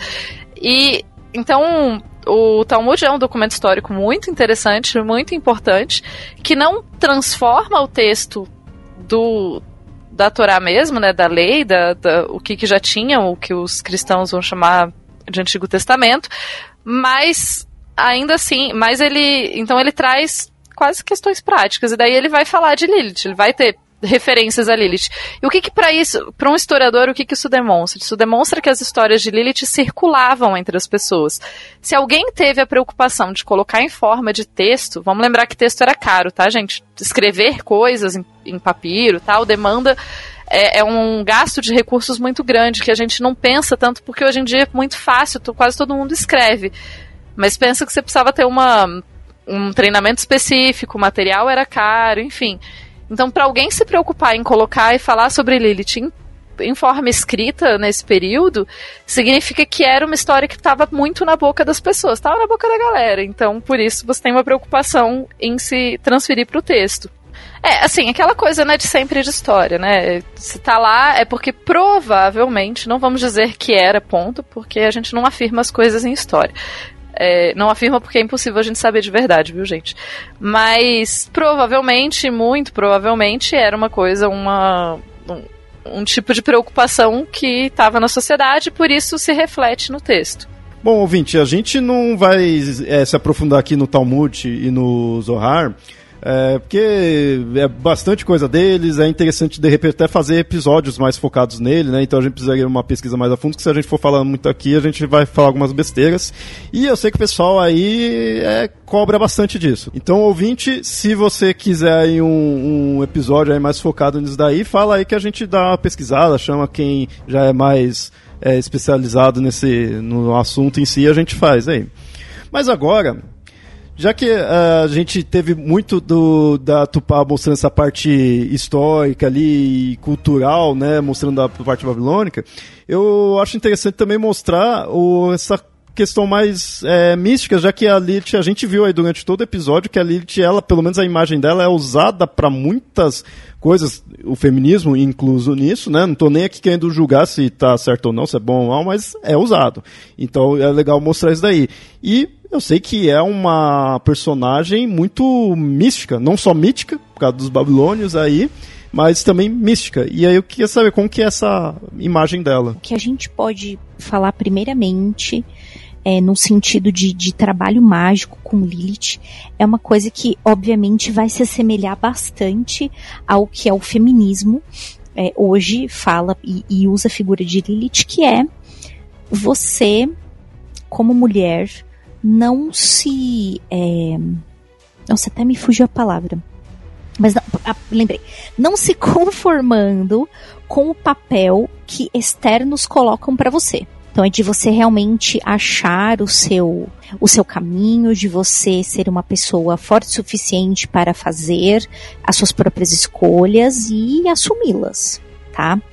Porém, é, o trabalho mágico com Lilith, é, e eu digo de experiência própria, ele não é um trabalho fácil. Na realidade, qualquer evocação a Lilith é uma coisa bastante complicada, porque justamente é o rolê do ela não se curva a ninguém. Ela é um espírito indomável, não no sentido ruim, não, tá? Não tô falando que isso é ser ruim, mas é, é de ter essa ideia de que ela traz, inclusive, uma série, e tudo de uma vez só, né? Uma série de questionamentos que talvez você não esteja preparado para lidar com tudo aquilo de uma vez só. Evocando de novo a, a, a simbologia do, do nome, né? De onde vem. Ela é o ar, ela é o sopro ela não tá, ela não tá em um lugar, ela tá em todos. Ela não tá vendo uma coisa, ela não tá vendo um ponto de vista, ela tá vendo todos. Então, o trabalho mágico é bem complicado, não é fácil. É, é, é, é uma coisa que assim, tem que. Você tem que. É, é inclusive, eu já ouvi isso de outras mulheres, é, é muito interessante isso. É desaconselhado desaconselhado porque muita gente, né, justamente por a Lilith estar ligada a, por exemplo, é, a, a sexualidade. Então aí chega alguém e fala assim: "Ah, eu vou fazer um trabalho para Lilith e eu vou fazer esse trabalho enquanto eu estiver tendo uma relação sexual". E muitas mulheres dizem: "Olha, toma cuidado, isso não é aconselhável, porque né, você não, você não, a, você não Nossa tudo que vai vir, né? E, e, você não vai conseguir fazer isso. Então, é, é, é, bem complicado, falando pela parte trabalho mágico. É, não, não estou aqui para ficar cagando regra para você o que, que você quer fazer. Acho que você tem que tentar mesmo e, e, e ver qual é que são as suas coisas, se você se interessa por esse caminho. Mas é não, não pense que é uma coisa fácil. Ah, eu sou uma mulher inconformada é, com o que o papel que me deram até hoje, deram para minha mãe, para minha avó. Então por isso eu, cara, você não tem a bagagem só por você também não ser assim, né? Então é, eu acho que é o, é o primeiro o, o, primeiro contato é, sobre isso, né? E tem uma série de, de, de opiniões é, para as pessoas hoje, né? É, é, o que que é o que que é Lilith, né? Num, num, nem nem magista consegue definir isso bem. Tem muita gente que fala, ah, ela é a força feminina totalmente crua, sem nenhuma interferência. Tem, de, tem gente que já vai para um, ah, ela é, ela tem muito aspecto vampírico que é o que a gente já falou também aqui no, no podcast. É, tem muita gente que fala assim: ah, ela nem é humana, mas ela é muito importante para a figura feminina humana para se encontrar de novo. Tem gente que fala, bom, a Lilith que faz sentido para mim é a única que tá no é aquela que tá no Zohar e no Talmud, é do texto judaico. Ah, para mim essa não faz sentido. Então é muito complicado, né? Tem gente que liga Lilith a potência feminina, tudo que uma mulher é capaz de é, realizar. É, ah, é uma das. É, é, é, uma deusa muito antiga. Tem gente que liga ela como se é uma deusa, tem gente que fala de espírito. Então é bem complicado. Se você não conhece, e aí é. De novo, né? E isso é muito importante. Quando você está trabalhando magicamente com uma coisa, você tem que conhecer essa coisa. Você tem que entender o que você vai fazer com isso, né? É, e, e, sendo uma das primeiras forças femininas, assim, né? Na minha opinião, que, que a humanidade cultuou, ela é muito bruta, né? Nesse sentido de. É, e, e, as pessoas leem bruto e, e, acham isso ruim. Não, não, é, ela é muito bruta, ela é muito, nesse sentido, poderosa, muito crua, sabe? Talvez no é, sentido mais de não lapidada, não, não Exato, ruim, né? exato, perfeito. E aí é, tem uma coisa de justamente de todas as tentativas de explicar Lilith terem sido feitas por ou monoteístas ou homens, a gente acaba quebrando, né? Essa, ou os dois os juntos, né? né? Que é, é, que é exatamente, que é o mais comum. É, que é o mais comum. Você acaba quebrando isso né? Você, aí você, pô, eu vou colocar isso numa caixinha de divindade feminina, eu vou colocar uma caixinha num espírito, eu vou colocar uma caixinha dentro de um diabo. É muito complicado. Então, assim, é um trabalho bem complicado. É fascinante, mas ao mesmo tempo é bastante complicado. Eu fiquei uma dúvida aí, não que eu vá tentar fazer nada assim, porque eu sou cético, mas assim, é, eu sendo homem, eu teria algo que eu poderia fazer em questão mágica, assim, com Lilith, alguma coisa assim? Eu teria Léo, para isso? Não sei. Léo, você pode fazer o que você quiser, Léo. Que frase rolê... o, rolê, o rolê mágico, você pode fazer o que você quiser. A diferença. Olha a Cauísta falando. Qual é... a diferença é o que, qual é o trabalho que você vai fazer. Essa seria a única diferença. Ah, uma mulher ela vai ler mais sobre Lilith porque ela quer entrar em num contato mais profundo, justamente com essa força bruta feminina. O homem, ah, estou estudando, vou falar com ela para entender o que é isso. Por que, que eu não entendo essa força bruta feminina?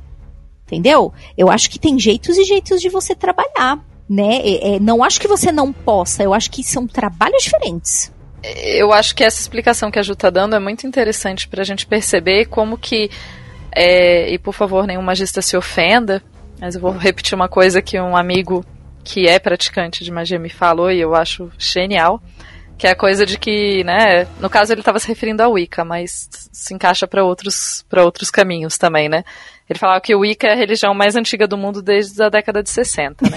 tá, tá, está correto o moço. está correto. Não é? E eu acho legal, assim, porque, como a Ju tá falando, é, se você acredita e se você faz parte, se você entende o mundo por essa chave, pouco importa, não necessariamente o, a história do termo e a história de Lilith como mental não é tão importante. Não que não seja importante no sentido, ah, desconsidere, mas é como a Ju falou, você vai ler essas histórias e você vai dar o olhar que você precisa para elas, né? O olhar que.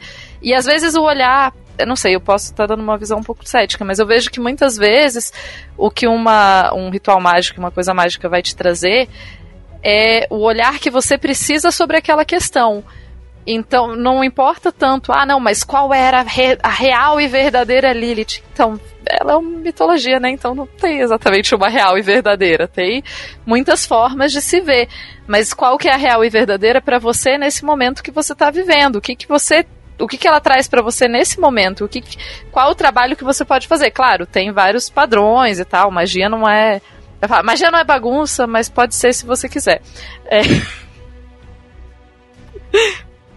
Mas, de qualquer forma, quando a gente está falando de Lilith e, e, tudo mais, então eu trago toda essa visão de historiadora e como que é, pô, em tal texto fala isso, em tal texto fala aquilo, olha, em tal texto ela não aparece tudo mais, mas isso não quer dizer que ela não possa ser interpretada de outras formas. Então, é a coisa, você, você como uma pessoa de hoje em dia, você tá olhando para ela a partir do seu olhar de hoje em dia e nada vai mudar isso.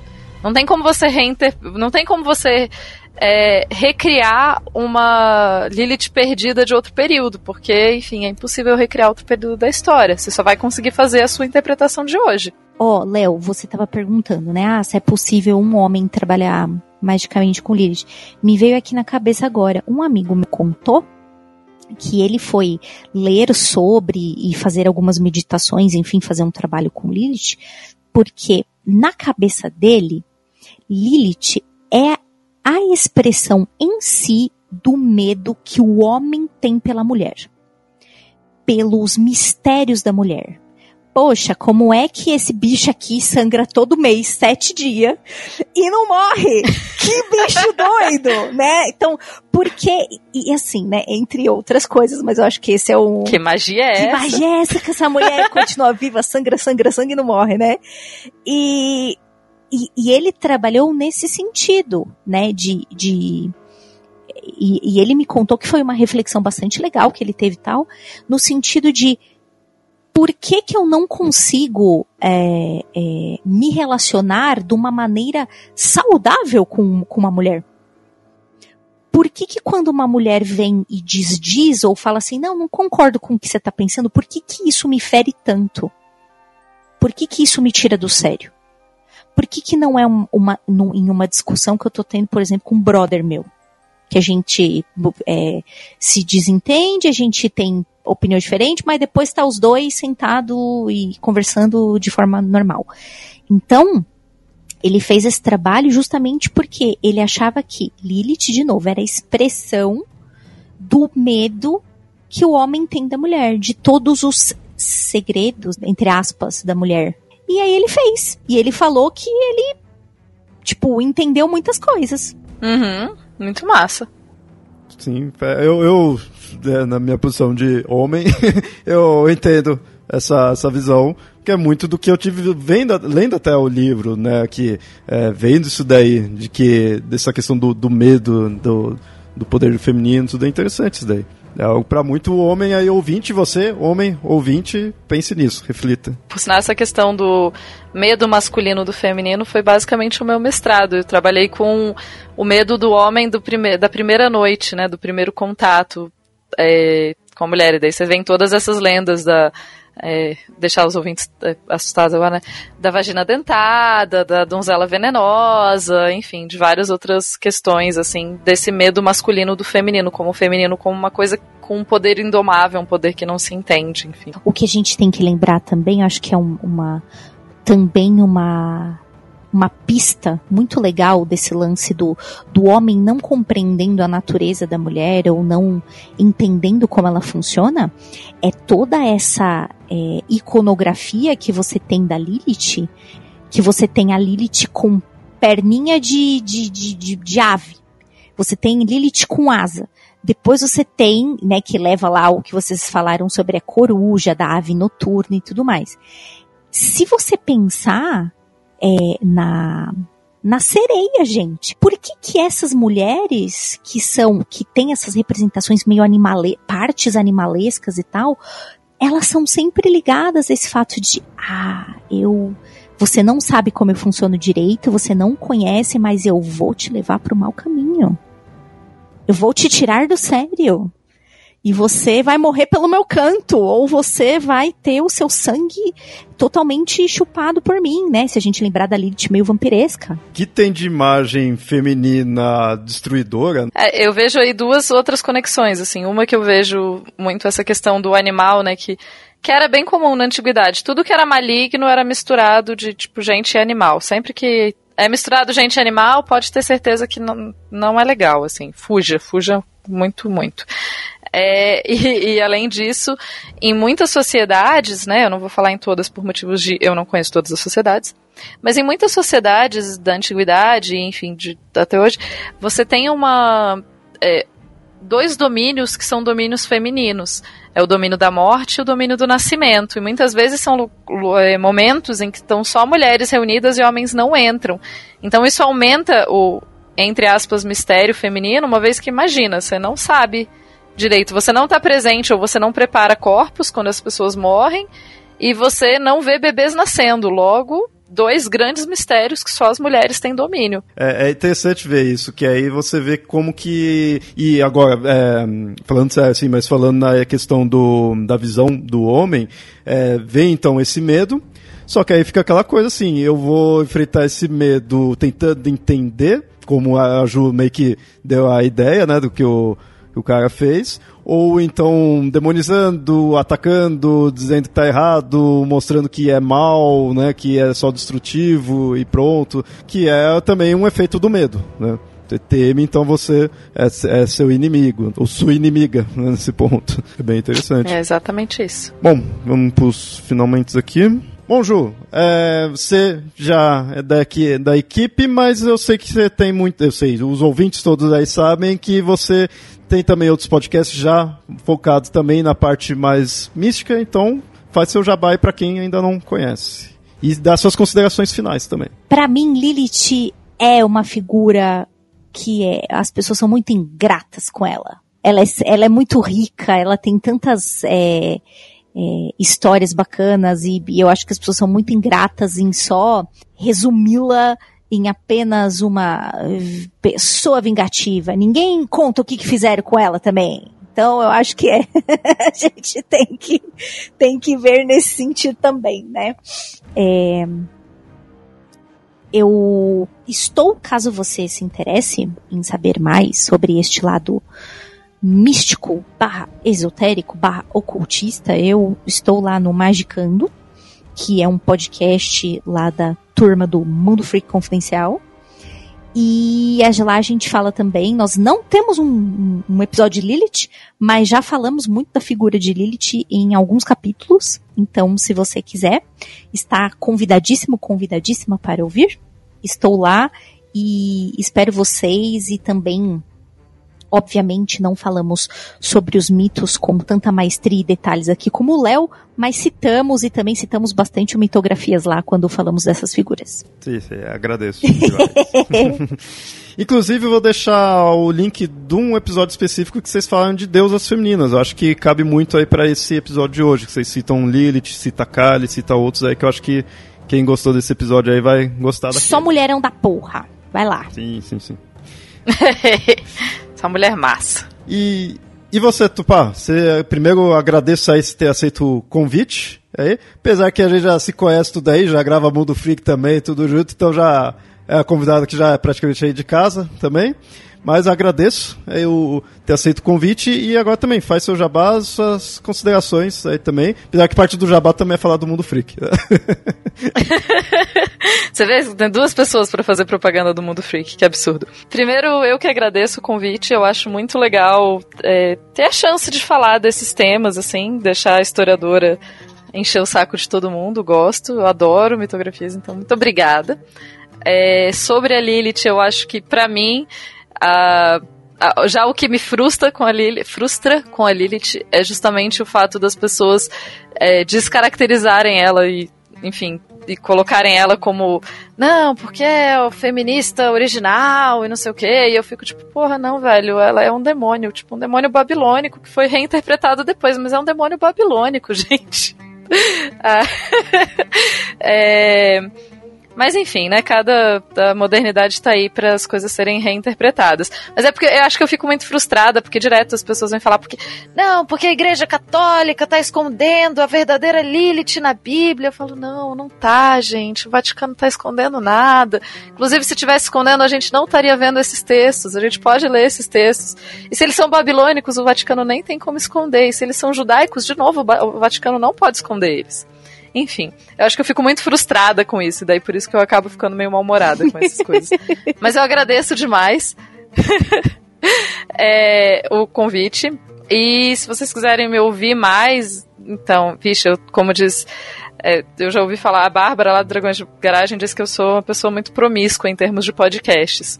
É a então... Lilith dos podcasts, olha lá. Olha lá. A Lilith dos podcasts. Pronto, já trouxemos o novo título. Pronto. Ah, basicamente, então, eu sou da, da equipe lá do Mundo Freak Confidencial. Então vocês podem me ouvir falando de deusas sombrias, que é esse episódio muito legal que a gente fala de várias deusas incríveis, mas de vários outros temas também, normalmente muito ligado a demônios. Além disso, de vez em quando eu também tô lá no ponto, programa Ponto G, falando de mulheres incríveis, uh, não necessariamente demoníacas. Outro podcast que eu faço parte do, do time é o Dragões de Garagem, que é um podcast de divulgação científica. Então lá eu já vou falar mais de história e ou então de metodologia, enfim, a ideia é bem trazer o mundo acadêmico de uma forma mais acessível para as pessoas. E recentemente eu comecei a fazer parte da equipe do Benzina no Meião, que é um podcast. É, parece estranho o nome, mas a, a ideia toda do podcast é que a gente comenta notícias bizarras que saíram por aí no tempo específico de alguma música, então a gente comenta com alguma música não necessariamente conectada. E parece só zoeira, mas no fim das contas a gente cita várias coisas de filosofia, antropologia, história, enfim, tudo disfarçado em só zoeira e piada. Acho que é isso.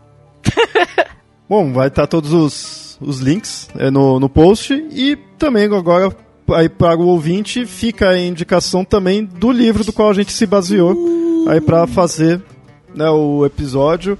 É, vale a pena. Por favor, leiam. Vale a pena. Ele, ele é um livro curtinho, mas tem muita informação, meu. Ele teve, foi muito além aí do que a gente citou aí no episódio, viu, ouvinte? Vale muito a pena. Então fica aí também a indicação que é o livro de Lilith. É, ele faz parte de uma coleção que é, ó, Cultrix não tá me pagando, mas me patrocina, Cultrix. Se vocês estão ouvindo, patrocina nós, ó é de uma, inclusive é de uma coleção, esse livro de Lilith, ele é um dos livros de uma coleção que se chama Biblioteca Psicologia e Mito. Puta, tem cada livro da hora nessa, nessa coleção. O, o da Lilith é um deles, né? E foi o primeiro que eu conheci.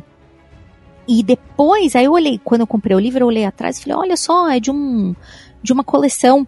E aí depois, passeando por algumas livrarias, eu vi uns títulos nossa, maravilhosos. É muito legal. Cultrix patrocina a gente que a gente fala mais sobre essa coleção e fala dos outros mitos que vocês colocaram aí.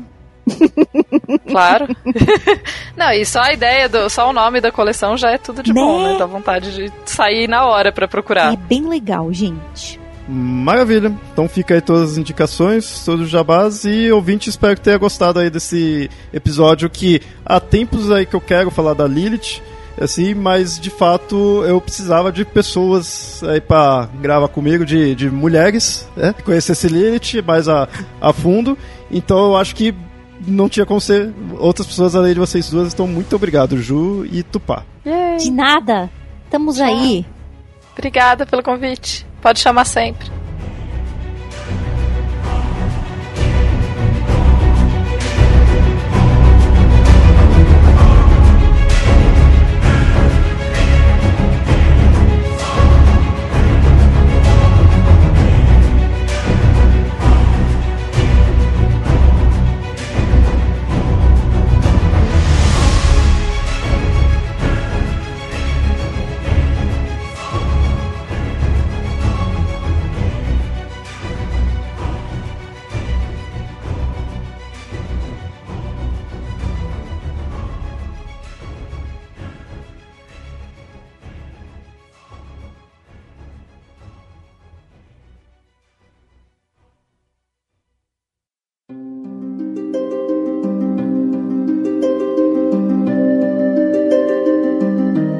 Ouvintes. Espero que tenham gostado do episódio. Se tiverem algo a acrescentar, podem comentar no site ou enviar e-mails para contato@mitografias.com.br. E não se esqueçam de nos seguir nas redes sociais: facebook.com/papolendário e @mitografias, no Twitter e no Instagram. Esse episódio só existe graças ao apoio dos padrinhos e madrinhas do Mitografias, que colaboram com um valor mensal. Caso queira ajudar também, acesse padrim.com.br barra mitografias. Seu apoio é muito importante e é o que nos faz manter esse podcast e criar novas atrações. E até mais.